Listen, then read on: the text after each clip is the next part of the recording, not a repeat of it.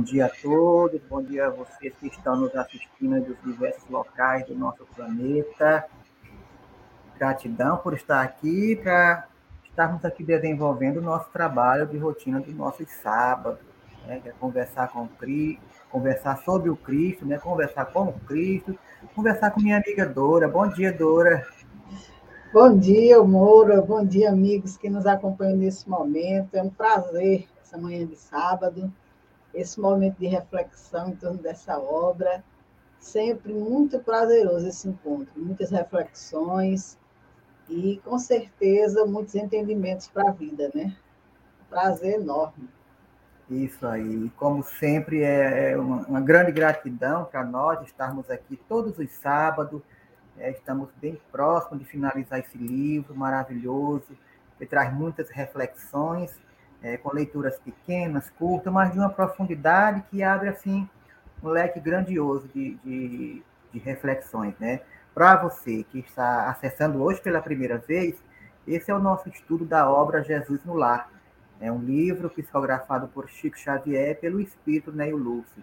E esse livro ele traz vários capítulos com várias reflexões e todos os sábados nós estamos aqui com vocês estudando capítulo a capítulo, trazendo a nossa visão dessas reflexões e a participação de vocês é muito importante, né? Comentando, divulgando, compartilhando, se inscrevendo no canal, deixando seus likes compartilhando conosco esse trabalho maravilhoso que é divulgar a doutrina espírita, divulgar o espiritismo e tentar entender também um pouco dessas reflexões, porque nós damos o nosso olhar, mas aí você tem um olhar diferente e aí contribuindo com a gente, o estudo fica mais enriquecido. Então, isso é muito importante. Então, desde já, já vamos nos organizando, vocês que estão aí do outro lado das nossas telas, né, para a gente estar tá aqui trabalhando hoje, estudando e vocês nos ajudando, tá certo? Passar para a Dora agora para ela fazer as nossas considerações iniciais, as nossas preces, né, Dora? Nós sempre começamos com uma música, né? Sempre uma reflexão musical. E vamos aqui hoje com a música Caminhante de Tarcísio José de Lima, que é uma música que traz uma reflexão que ao final do texto a gente vai ver que está bem relacionado com a nossa conversa. Vamos a ela.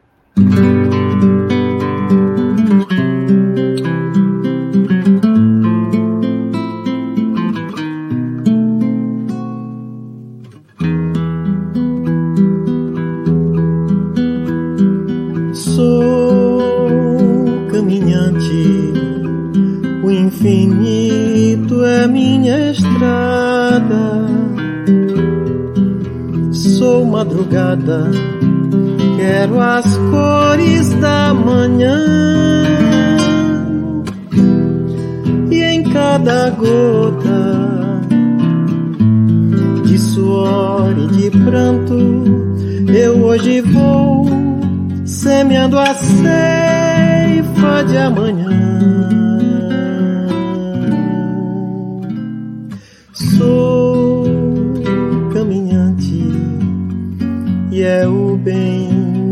Jornada. Busco a Jesus e já não temo a mais nada.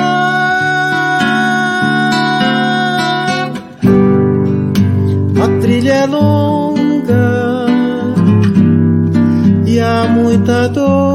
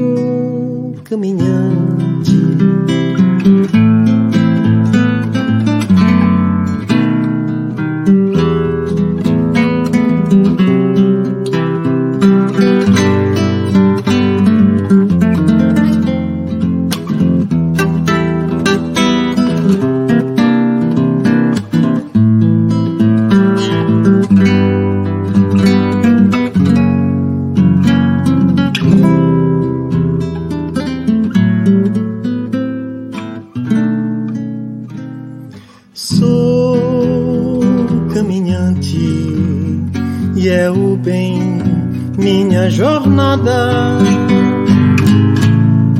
Busco a Jesus e já não temo a mais nada.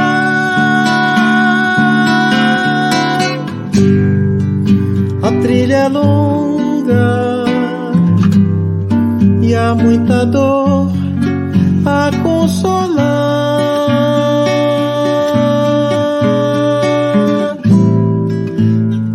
me esperam muito a fazer com Deus no bem dos meus irmãos.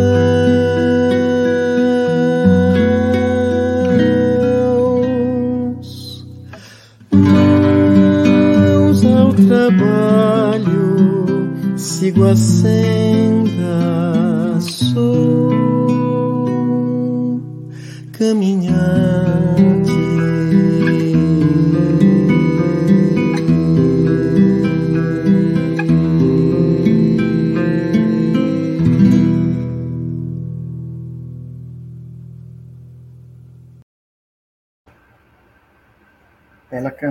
Né, para nos ajudar na nossa reflexão de hoje.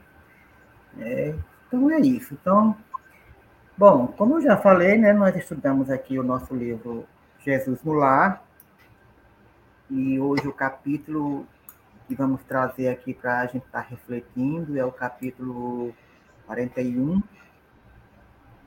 que fala do incentivo santo, né? Então, é uma, é uma leitura bem interessante que todas essas leituras do, do livro do Neo Lúcio, ela dá um, assim, várias reflexões, e a gente vai tentando sintonizar naquela que fica mais evidente. E é claro que você que está nos acompanhando aí deve ter também a sua interpretação. Então hoje a gente vai estar aqui começando aqui a leitura, né, para que depois a gente faça as discussões. Vou começar aqui. O incentivo santo. Aberta a sessão de fraternidade em casa de Pedro, Tadeu chamou irritado contra as próprias fraquezas asseverando perante o Mestre: Como ensinar a verdade, se ainda me sinto inclinada à mentira? Com que títulos transmitir o bem, quando ainda me reconheço arraigado ao mal? Como exaltar a espiritualidade divina se a animalidade grita mais alto na minha própria natureza? O companheiro não formulava semelhantes perguntas por espírito de desespero ou desânimo, mas sim pela enorme paixão do bem que lhe tomava o íntimo, a observar pela reflexão de amargura com que sublimava as palavras. Entendendo-lhe a mágoa, Jesus falou condescendente. Um santo aprendiz da lei, desses que se consagram fielmente à verdade, chamado pelo Senhor aos trabalhos da profecia entre os homens, mantinha-se na profissão de mercador de remédio, transportando ervas e xaropes curativos da cidade para os campos, utilizando para isso um jumento caprichoso e inconstante, quando, refletindo sobre os defeitos de que se via portador, passou a entristecer-se profundamente. Concluiu que não lhe cabia colaborar na revelação do céu pelo estado de impureza íntima, e fez-se mudo. Atendia às obrigações de protetor dos doentes, mas recusava-se a instruir as criaturas na divina palavra.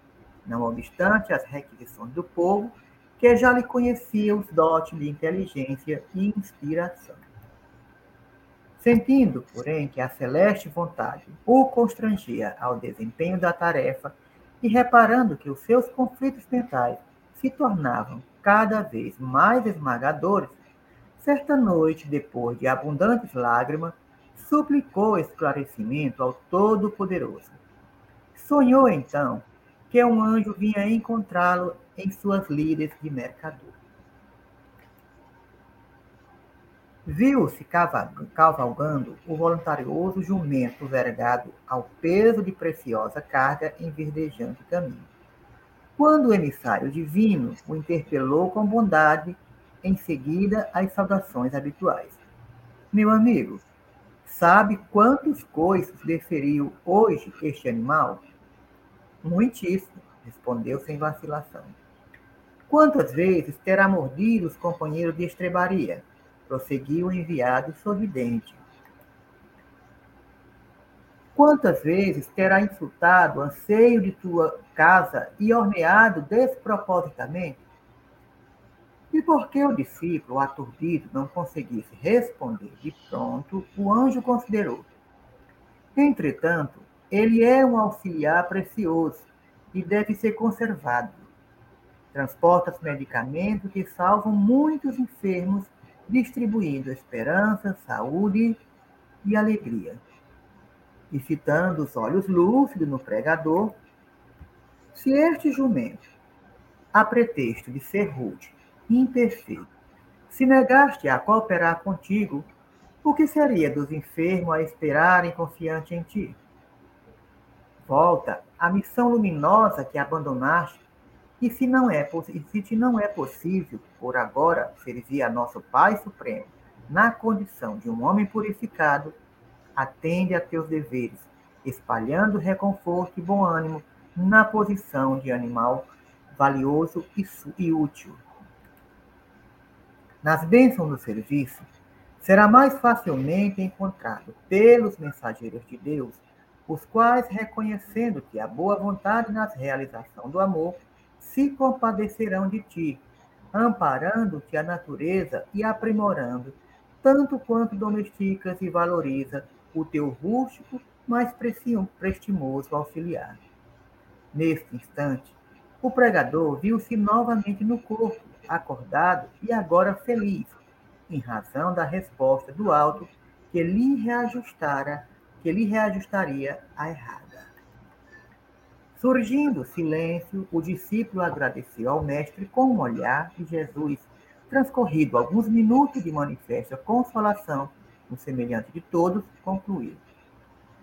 O trabalho no bem é o incentivo santo da perfeição. Através dele, a alma de um criminoso pode emergir para o céu à maneira do lírio que desabrocha para a luz, de raízes ainda presas nos charcos. Em seguida, o mestre pôs-se a contemplar as estrelas que faiscavam dentro da noite, enquanto Tadeu, comovido, se aproximava de manso para beijar-lhe as mãos com doçura e reverência. Que a gente finaliza né, essa leitura muito flexível, que traz justamente essa problemática desse servo, desse indivíduo que caminhava por ali, né, a serviço do Criador, mas ainda encontrava uma variedade de questionamentos, uma variedade de dúvidas, uma variedade ali de situações que fugiam né, ao seu controle, digamos assim, emocional, moral, porque trabalho há para todos, né? mas poucos há com disposição para trabalhar e, ao mesmo tempo, servir meritoriamente ao trabalho do Cristo. E nós sabemos né, que quando a gente vai desenvolver nossos trabalhos, nossas tarefas, empecilhos são muitos. Na verdade, essa leitura ela nos lembra né, um outro, uma outra passagem que a gente falou, né, de algo parecido, de um, de, um, de um relato parecido, só que o trabalhador ele era perturbado pelas ações das trevas, né, a poderosa, as poderosas forças das trevas, algo parecido que a gente falou, Dora. Ele remetia muito à questão também do trabalho, que era interrompido pela ação das trevas. O poder das trevas. Né? No caso aqui não teve essa ação, mas aí teve a ação do próprio indivíduo que ali se questionava muito sobre a sua condição. E nós sabemos que nós ainda, tarefeiros muito pequenos na seara divina, do serviço do Cristo, estamos sempre a nos questionar a hora de desenvolver o trabalho, a hora de servir o trabalho, está capacitado, está preparado, né? tenho capacidade para isso, tenho capacidade para aquilo, posso ou não posso, né? Muitas vezes a gente deixa de servir, ou a gente impede que outras pessoas venham a servir, né? dá esse incentivo santo, né? porque muitas vezes determinadas pessoas podem não ser perfeitas como esse indivíduo, né? podem não se considerar purificado para desenvolver um trabalho mais complexo. Mas sim, o pouco que já faz já é de grande utilidade para as demais pessoas. Então, ele não se considerava apto o suficiente né, para ser esse indivíduo que levava a palavra do, do, para o Cristo, o evangelho para o Cristo, e se limitou apenas a fazer o trabalho mais prático, né, o trabalho mais técnico. Não, não vou chegar lá e levar a palavra do evangelho, eu não vou levar a palavra da boa nova, vou só entregar meus medicamentos, vou só fazer os curativos, vou só entregar isso, não vou falar nada porque eu não tenho capacidade para isso, eu não consigo fazer isso. Talvez se eu for falar, eu vou é, denegrir ou macular a imagem do Criador. Então, assim, vários conflitos assolaram esse indivíduo, de maneira que ele se limitou a fazer menos do que ele fazia anteriormente, né? E a gente observa que há muito por se fazer na seara divina e nós não podemos nos deter por esses questionamentos. O que é que você acha, Dora? O que é que você tem a me dizer? Como é que você analisa sobre o seu olhar essa passagem? Às vezes a gente está na mesma sintonia. É, é, eu tenho visto de, uns tempos para cá essas histórias de Neolúcio muito voltada para o trabalhador. Hum. E essa de hoje, mais uma, né, que se soma aí às que nós já fizemos, nos chamando, nos alertando para essa questão. Porque, veja bem, é, o, o, Tadeu está falando, está nos representando diante de Jesus. Como é que eu vou ajudar se eu não sou perfeito ainda? Se eu tenho tantas mazelas, tenho... essas reflexões nós fazemos ao longo da nossa vida. Quando nós tomamos contato com a Boa Nova, da forma como a doutrina nos traz, com esclarecimentos verdadeiros, reais, aonde a gente começa a se perceber enquanto ser humano, nas nossas necessidades de transformação moral, a gente passa por essa questão de ficar refletindo, meu Deus, e eu tenho condições de estar falando isso? Eu, tenho, eu não estou vivendo isso ainda. Né? E aí a gente fica naquela questão: será que eu estou pronto para o trabalho? Será que eu devo fazer esse trabalho? E Jesus, nesse, nessa historinha narrada por Neil Lúcio, vem levantar o ânimo do trabalhador. Vem deixar claro quem somos. E olha, ele usa um burrinho, viu? Uhum. Então, vamos aí nos colocando aí na pele desse burrinho, porque veja bem, nós estamos num planeta de expiação e provas, o mal predomina, os espíritos que estão aqui são espíritos que vêm de uma trajetória de erros, não vêm de acesso, não são espíritos puros. Aqui acolá encarna um espírito melhor aqui na Terra para nos ajudar. Mas nós ainda temos muita dificuldade a ser vencida. Nós ainda temos muitos hábitos, e hábito não é fácil de ser abandonado. Ninguém acaba com o hábito, a gente transforma esse hábito. Então, se nós estamos ao contato da Boa Nova, somos convidados ao trabalho, e a gente já começa a achar que só se eu for santo que eu posso fazer esse trabalho, esse trabalho vai custar acontecer na Terra. Porque não tem tanto espírito perfeito aqui para realizar essas tarefas, não. E quando eles vêm, eles vêm para a humanidade, não vêm para um grupinho pequeno como o nosso campo de trabalho. Então a gente tem que atentar para essa história que Jesus usa esse burrinho, que dá coice, a gente dá que morde, e a gente morde, tem hora que sim, que faz bagunça em casa, que deixa sujo, coisas dessa natureza. Jesus trouxe logo assim a gente numa pele bem clara, verdadeira, né? Nós somos esse animalzinho que ainda não está muito bem se relacionando bem com os outros, ainda está volta e meia agindo ou reagindo de forma grosseira. Por quê? Porque a gente tem isso na gente. Só que hoje a gente já está começando a sentir isso que Tadeu está sentindo. A gente já está começando a perceber que é necessário fazer mudanças na nossa vida. Que não dá mais para a gente continuar do jeito que a gente vem.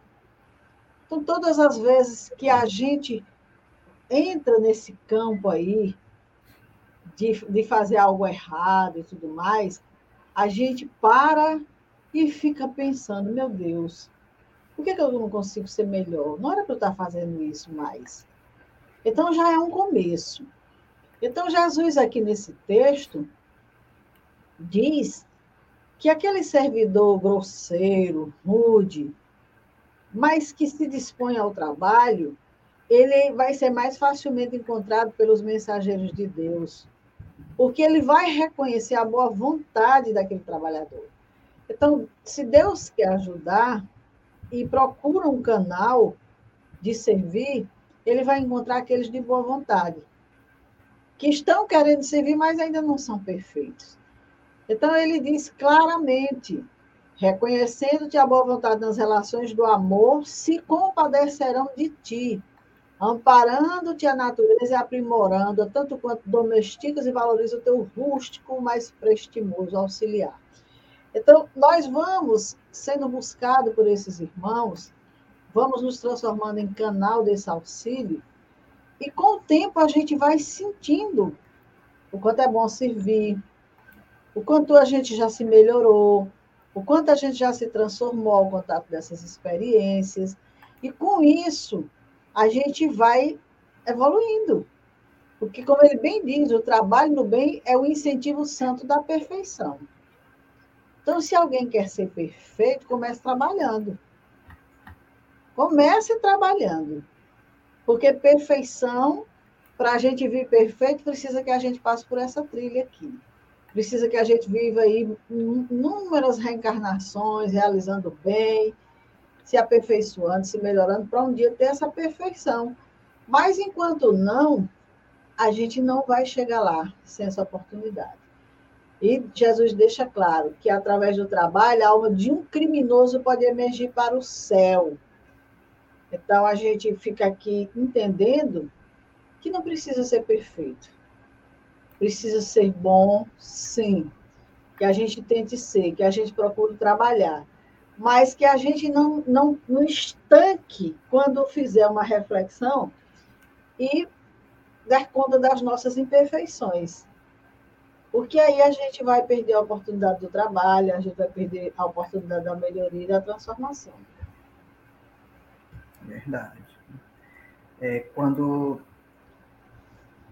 quando a gente está realmente envolvido, né, assim, imbuído em praticar o bem, em levar esses ensinamentos do mestre a, a outras pessoas, a outros locais, é, não, não, não necessariamente apenas no serviço de assistencialismo material, mas também explicando esse trabalho da Boa Nova que Jesus propôs no seu Evangelho, a gente vê realmente é, envolvido por uma energia, envolvido por uma, por uma sintonia que nos dá essa consciência de que temos que dar prosseguimento a esse trabalho.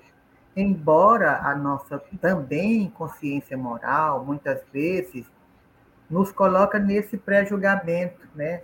De que não temos capacidade de fazer isso, de fazer aquilo. Só que muitas vezes é, temos que entender, muitas vezes não, sempre temos que entender que nós estamos num plano físico, né, neste planeta, para aprender e evoluir e desenvolver nossas potencialidades. Então, muitas vezes, você não está preparado, você não tem capacidade para determinada atividade, determinada função agora. Mas amanhã você terá. Porque nos cabe né, a vontade de aprender. Não é aquela questão que a gente diz assim, ah, fulano não sabe fazer isso, mas tem boa vontade para fazer o serviço. Além de fulano ter boa vontade para fazer, porque boa vontade só não basta tem que ter boa vontade também de querer aprender o ofício, de querer aprender a, tudo da melhor maneira possível. E fazer isso através do trabalho, do serviço. É claro que para servir bem é necessário que nós venhamos a aprender, porque nós necessitamos, né, seja aquela pessoa é, mais simples na, na questão da, da, da, questão da educação formal, até aqueles mais letrados, mais doutorados, os que são, têm doutor, doutorados, assim, por assim dizer. Mas se a gente não aplica esse conhecimento, também não adianta nada. nós precisamos aplicar esse conhecimento no trabalho. Então, aquele pouco que você tem, como era o caso do, do, do viajante aí, ele tinha o conhecimento da Boa Nova, né? ele sabia falar, mas ele se considerava inapto.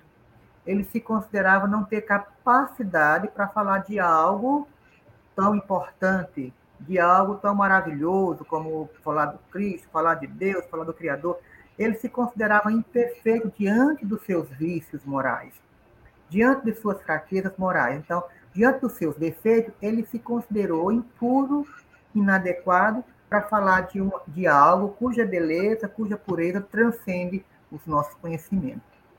E nós nos questionamos muitas vezes, em determinados trabalhos, principalmente na seara espírita, de não estar preparado para desenvolver determinada atividade. Claro, tem atividades na seara espírita que requer conhecimentos específicos, isso é fato.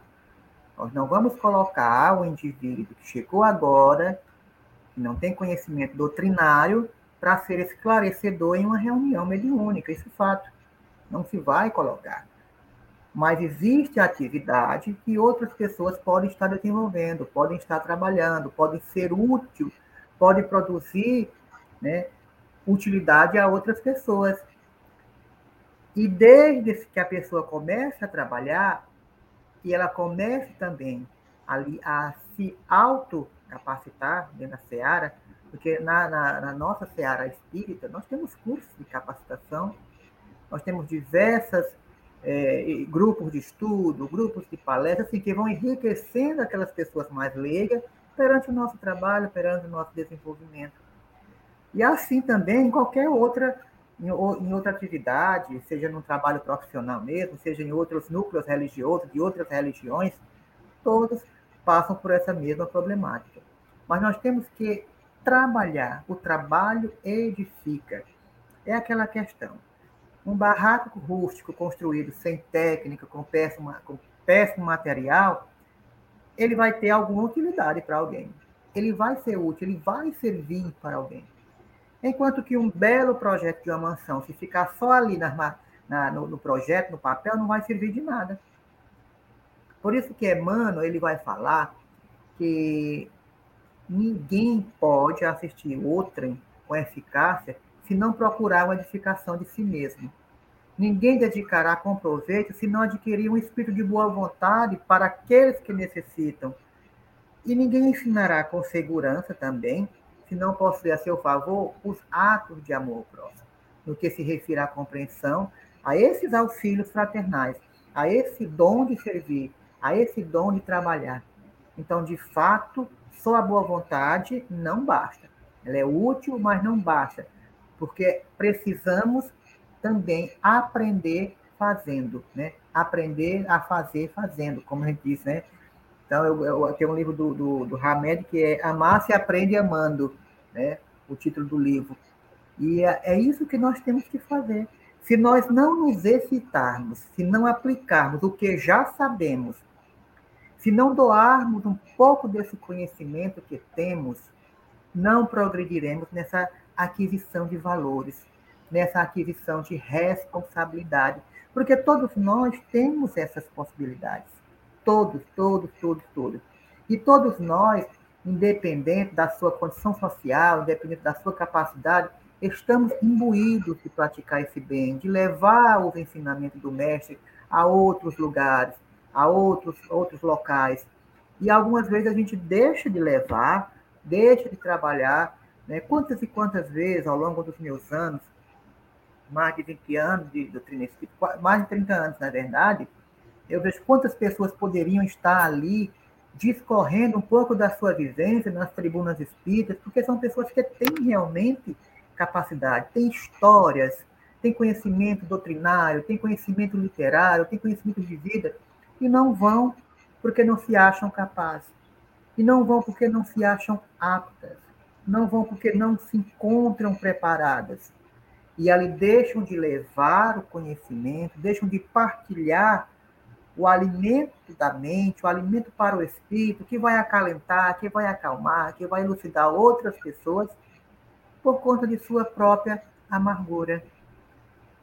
por conta de sua própria forma de entender na sua consciência que é imperfeito moralmente, que se sente envergonhado em falar em algo que ele considera tão complexo.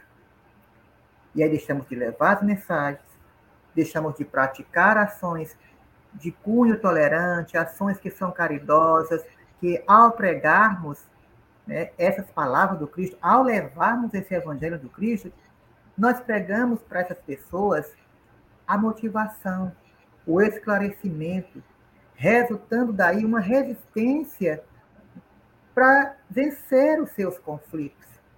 E daí, quando nós desistimos de fazer isso, resulta neles uma oportunidade que nós perdemos de fortalecer aquela fragilidade junto ao próximo, e com isso a situação daquele irmão, dezeras vezes, termina por piorar. É aquela questão. Muitas vezes você faz um evento onde você vai distribuir cestas básicas. Você vai distribuir sopas, brinquedos. Você vai lá, entrega o material, mas não entrega o espiritual. Você não, é, não leva a palavra. Você não faz o evangelho. Você não discute a espiritualidade. Então, nós precisamos servir nessa proporção. Não é apenas estar fazendo movimentos sociais para fazer arrecadação de roupa, de cestas, de comidas, de brinquedos, porque não é só de material que vive o homem, não é só de pão material. Há uma necessidade desse pão material porque o nosso corpo necessita. Mas o corpo é mente sã e corpo sã, já fala o filósofo, não é isso? Precisamos com a mente estar equilibrada, a mente estar alimentada. E será que se nós estamos fazendo isso, estamos tendo essa oportunidade, e está levando a palavra do Cristo, e está levando a palavra de Deus. Por isso que durante o, o sonho do, desse capítulo, o incentivo santo do livro Jesus no Lar, ao adormecer, ele chegou lá, o anjo veio até ele, né, ao viajante, e falou para ele, olhe, aí ele fez a comparação com o burro, né? Quantas e quantas é, coisas esse burro não dá? Quantas e quantas vezes ele já mordeu? E mesmo assim ele continua a trabalhar levando a carga pesada. Então ele comparou ele ao burro. Então, se você se considera inferior para o trabalho, continue trabalhando dentro do que você consegue fazer. Faça seu trabalho, desenvolva suas tarefas. Não pare de trabalhar, não pare de servir. Então é isso que nós temos que começar a fazer perante as nossas atividades enquanto trabalhadores da seara divina. O que mais você acrescentaria para nós, Dora?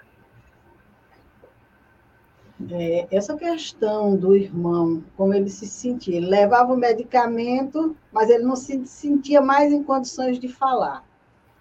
E aí eu lembrei, em Atos dos Apóstolos e, e também no livro é, Paulo Estevão, existe um momento em que os espíritos se dão conta que estão todos concentrados em atender às necessidades físicas e não estão auxiliando levando o evangelho. E aí eles fazem uma reunião e escolhem aqueles que têm o dom da palavra para pregar. E os outros vão servir nas questões materiais. Porque as duas coisas são necessárias e se complementam. E eu lembrei também, ontem à noite, quando eu estava dando uma olhada nesse texto, de Paulo, do apóstolo Paulo.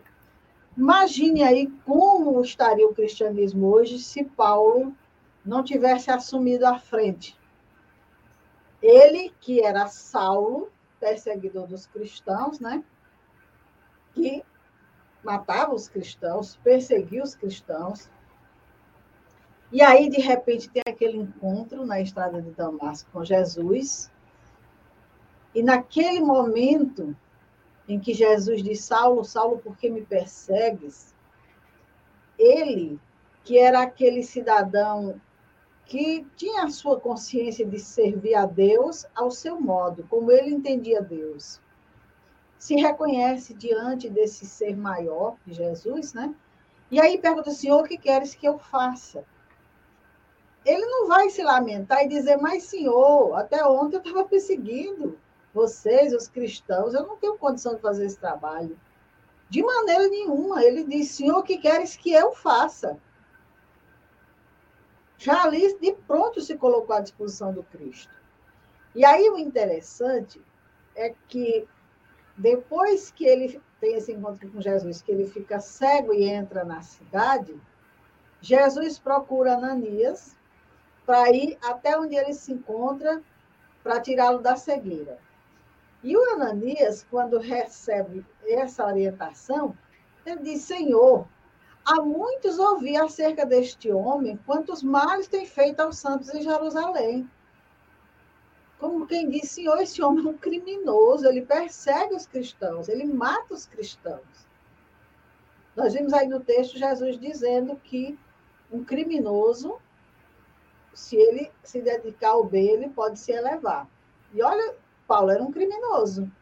Paulo era um perseguidor. Quantos cristãos ele matou? Uhum. Ninguém sabe. Então, veja bem, quando ele diz isso, Jesus diz: Vai, porque este é para mim um vaso escolhido para levar o meu nome diante dos gentios e dos reis e dos filhos de Israel. Por que Jesus não escolheu um ser perfeito?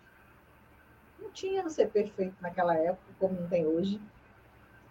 Não tinha ninguém tão determinado quanto Paulo. Mesmo dentro daqueles que foram apóstolos dele, nenhum era determinado quanto ele. Então Jesus sabia da determinação dele. Ele fazia aquilo porque ele acreditava que estava servindo a Deus. E aí Jesus diz: Vai, porque este é para mim um vaso escolhido. Como que ele diz, eu escolhi a ele, é ele que vai pregar. E a partir dali, Paulo começa a fazer o trabalho de tal forma que diz o, o, o, o Evangelho: todos os que eu ouviu estavam atônitos e diziam: Não é este o que em Jerusalém perseguia os que invocavam este nome? E para isso veio até aqui para os levar presos aos principais dos sacerdotes? As pessoas não entenderam. Olha, peraí, esse, esse não era um perseguidor, não? Não era essa criatura que veio até aqui só para pegar as pessoas e levar lá para os e agora está pregando em nome de Deus. Então, veja bem, ele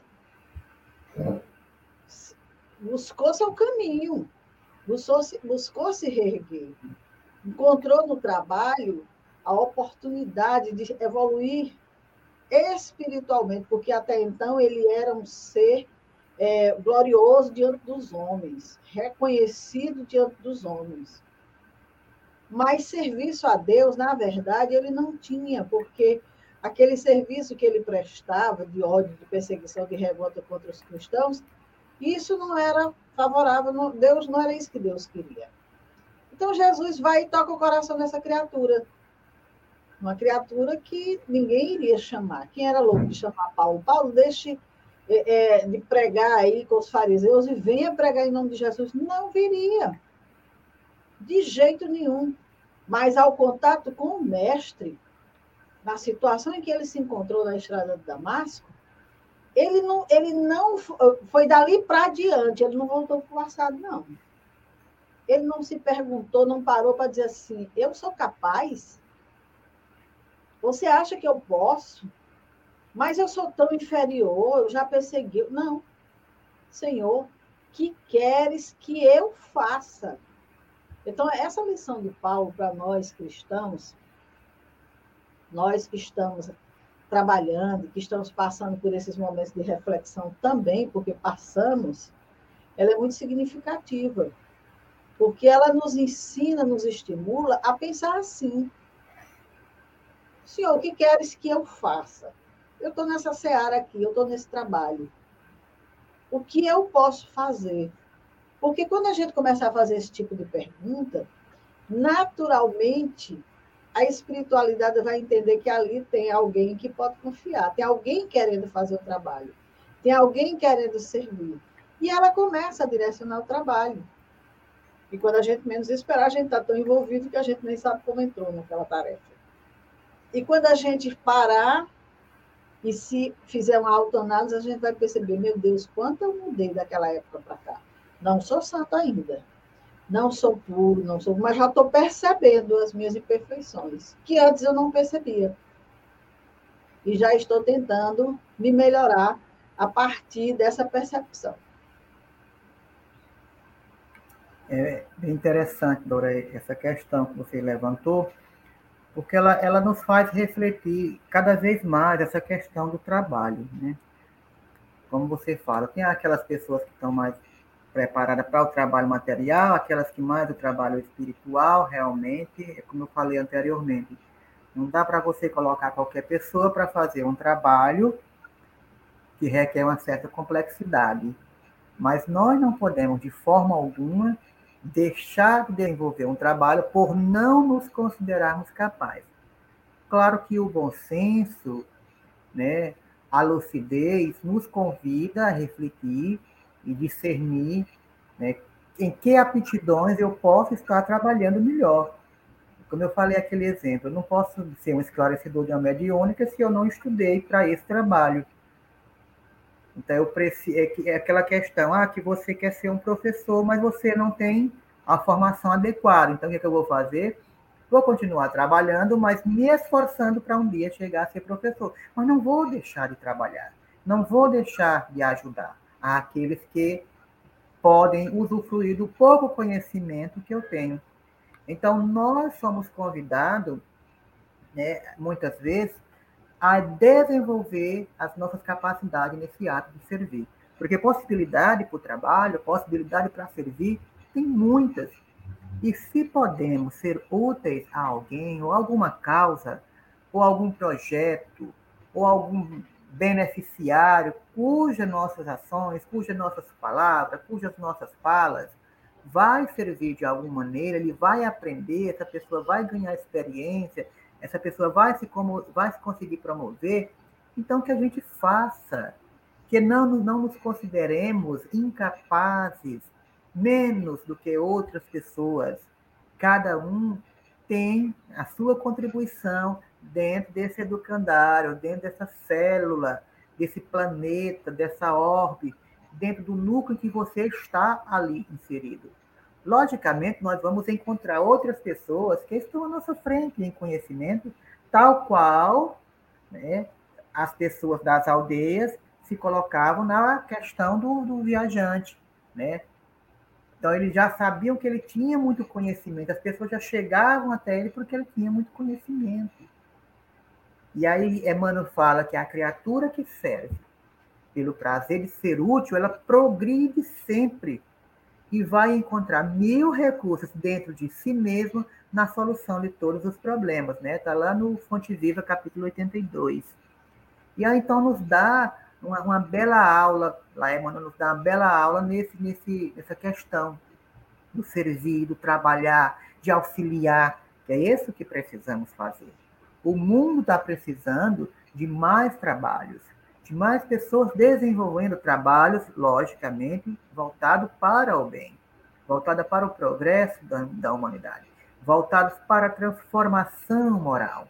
Trabalhos que viabilize melhores condições para o ser humano, para a comunidade, para todos aqueles envolvidos, inclusive para nós. Porque quanto mais nós cooperamos, quanto mais nós trabalhamos, mais também a gente vai ali, de certa maneira, se alimentando né, deste, desta aura, se alimentando desses trabalhos, porque nós, enquanto é, aprendizes do Evangelho, né, aprendizes da Boa Nova, fomos informados que Jesus veio para servir a humanidade. Não foi isso que Jesus veio? Para servir a toda a humanidade até o fim de suas lutas, até o fim de seus dias. Então, é um grande equívoco nos afastar desses serviços nos afastar dessas atividades enquanto tarefeiros do Cristo, enquanto representantes de nossos celeiros religiosos.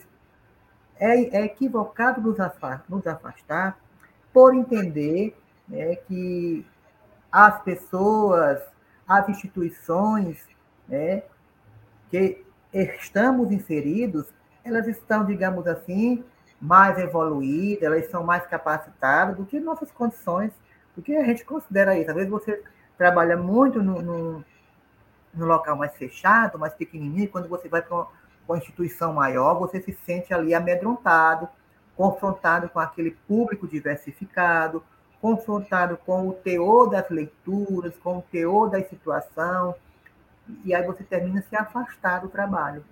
E porém não devemos, porque o prejudicado é quem se omite.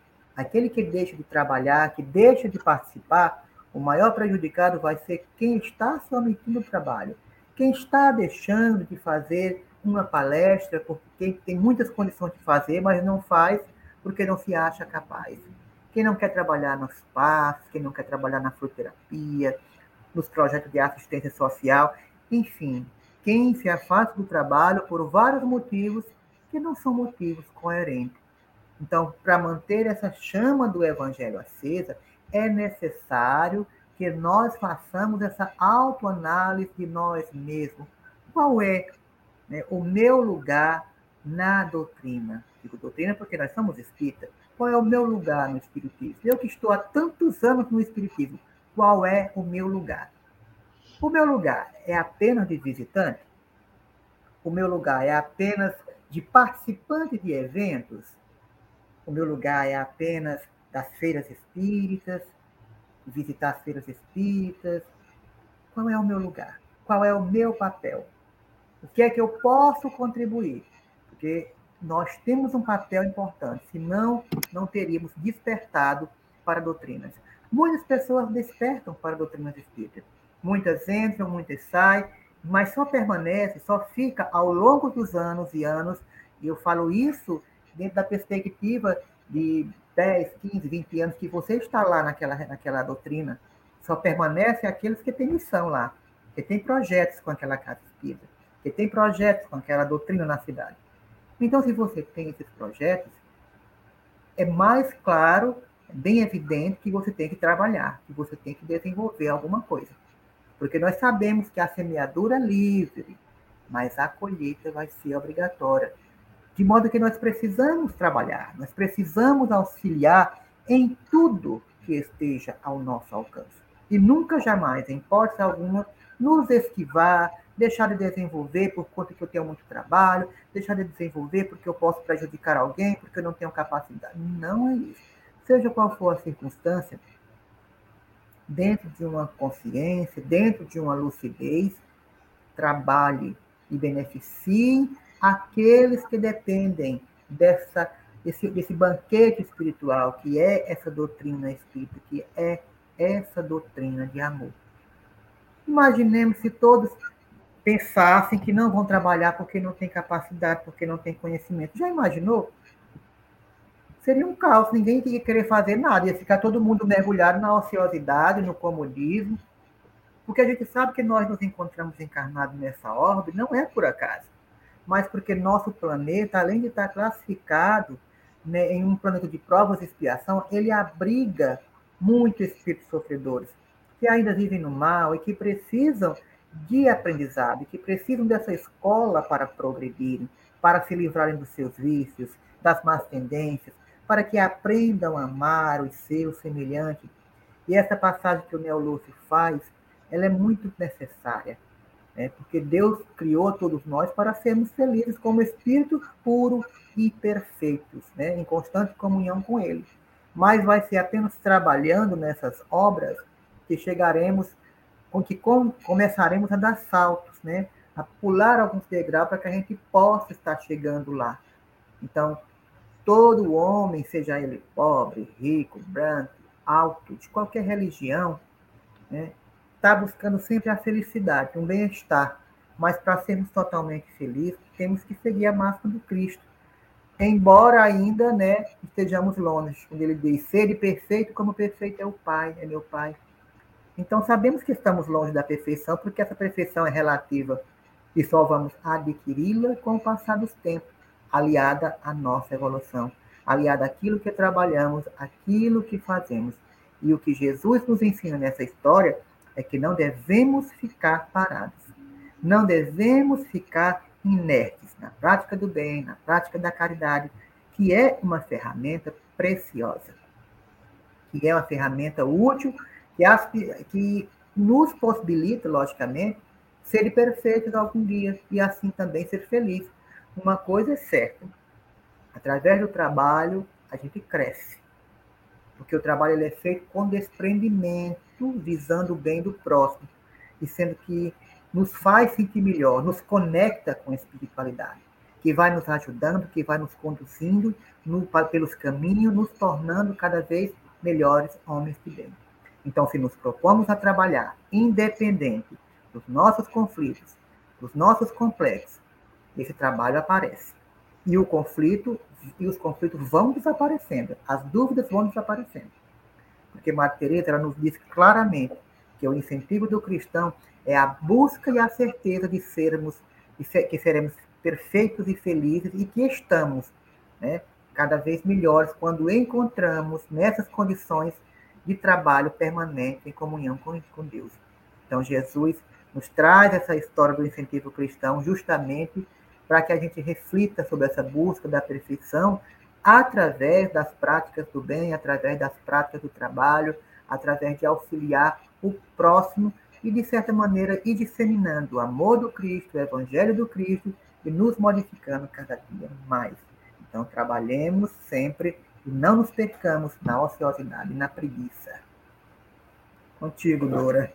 O Espírito Emmanuel, ele nos diz que felicitemos-nos pelo fato de já conhecermos as nossas fraquezas e defini-las. Isso constitui um passo muito importante no progresso espiritual, porque com isso já não ignoramos mais onde e como atuar em nosso auxílio e na cura e burilamento nosso.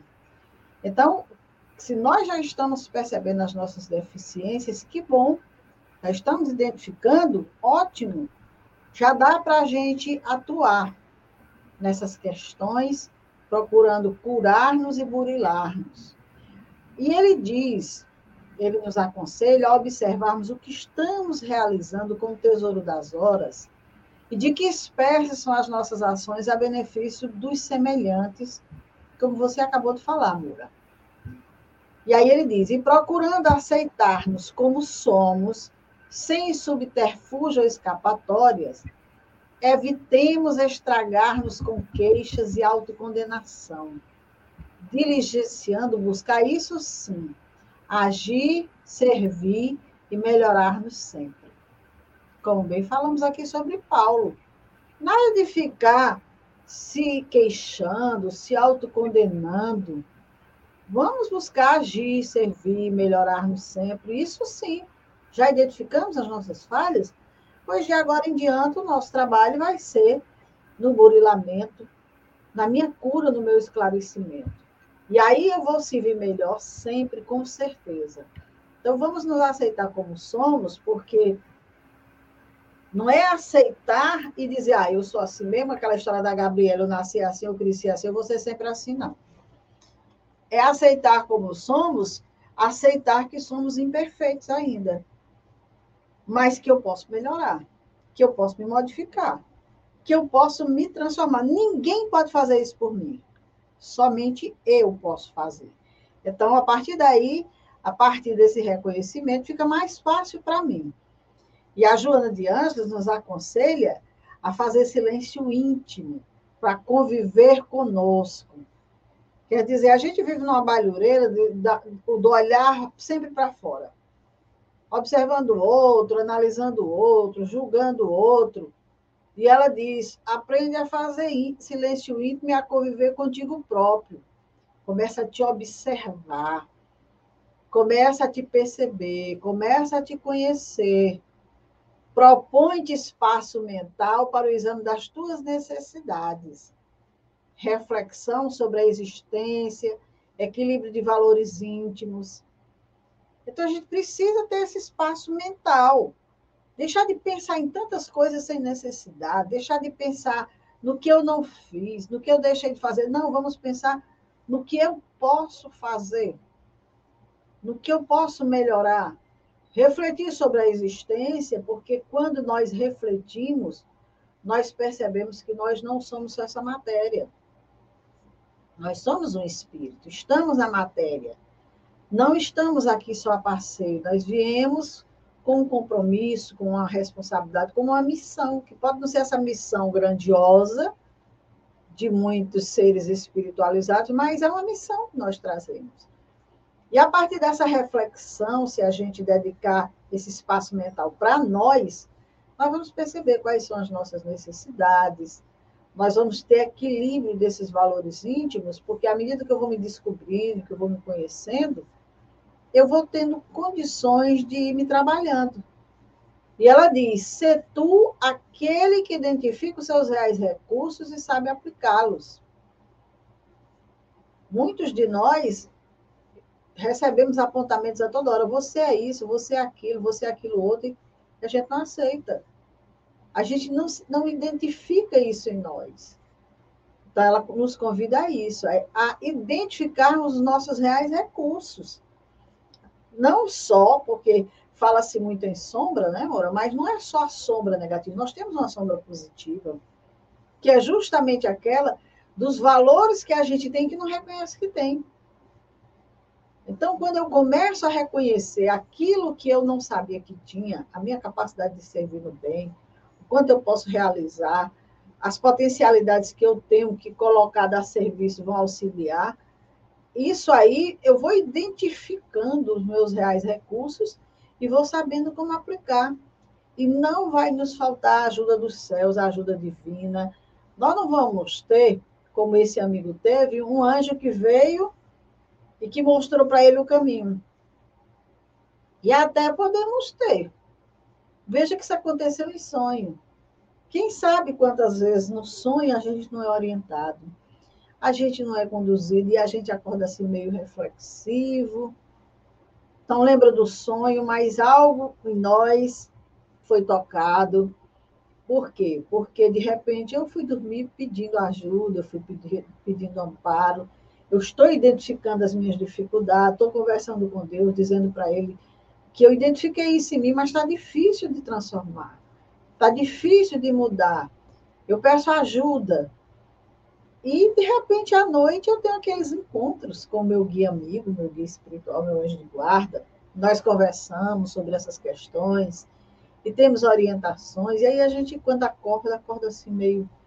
Eu tive um sonho tão interessante, eu não lembro bem do sonho mas ficou impresso em nós. As, o conteúdo principal. E, de repente, a gente está tomando atitudes que a gente nem sabe por quê. Está modificando, está melhorando, está se transformando, está voltando para a tarefa, porque de repente pensou, poxa, eu, eu vou voltar, eu preciso do meu trabalho. E muitas vezes isso vem em função de uma reflexão. Então, vale a pena a gente fazer isso, porque, como o texto nos diz, é um incentivo santo, o incentivo que esse anjo deu para esse amigo, esse incentivo nós recebemos a todo momento. Vamos encerrar, né, amor? Estamos no nosso horário, então vamos agradecer aqui aos amigos que estão conosco nesse isso. momento, aqueles que irão assistir em outro momento, desejar um bom final de semana que Jesus permaneça conosco, em nosso lar, em nossas vidas. E se Deus quiser, no próximo sábado, nós estaremos aqui dando continuidade ao estudo dessa obra. Moura, suas considerações finais. É isso aí, gente. Gratidão por vocês estarem conosco, pessoal que participou deixando comentário, o pessoal que vai assistir depois. E é isso que a nossa proposta é essa, trazer um pouco de reflexão, buscar um pouco uma discussão sobre os temas propostos e tentar alimentar mais um pouco o nosso espírito e os nossos anseios perante o trabalho da Seara Divina. Então, uma boa semana, para um bom final de semana para todos, que a próxima semana se inicie com muita luz, com muita disposição para trabalhar, para servir. E Jesus conosco sempre, meus irmãos. Até breve e fiquem com Deus. Muita paz, bom dia.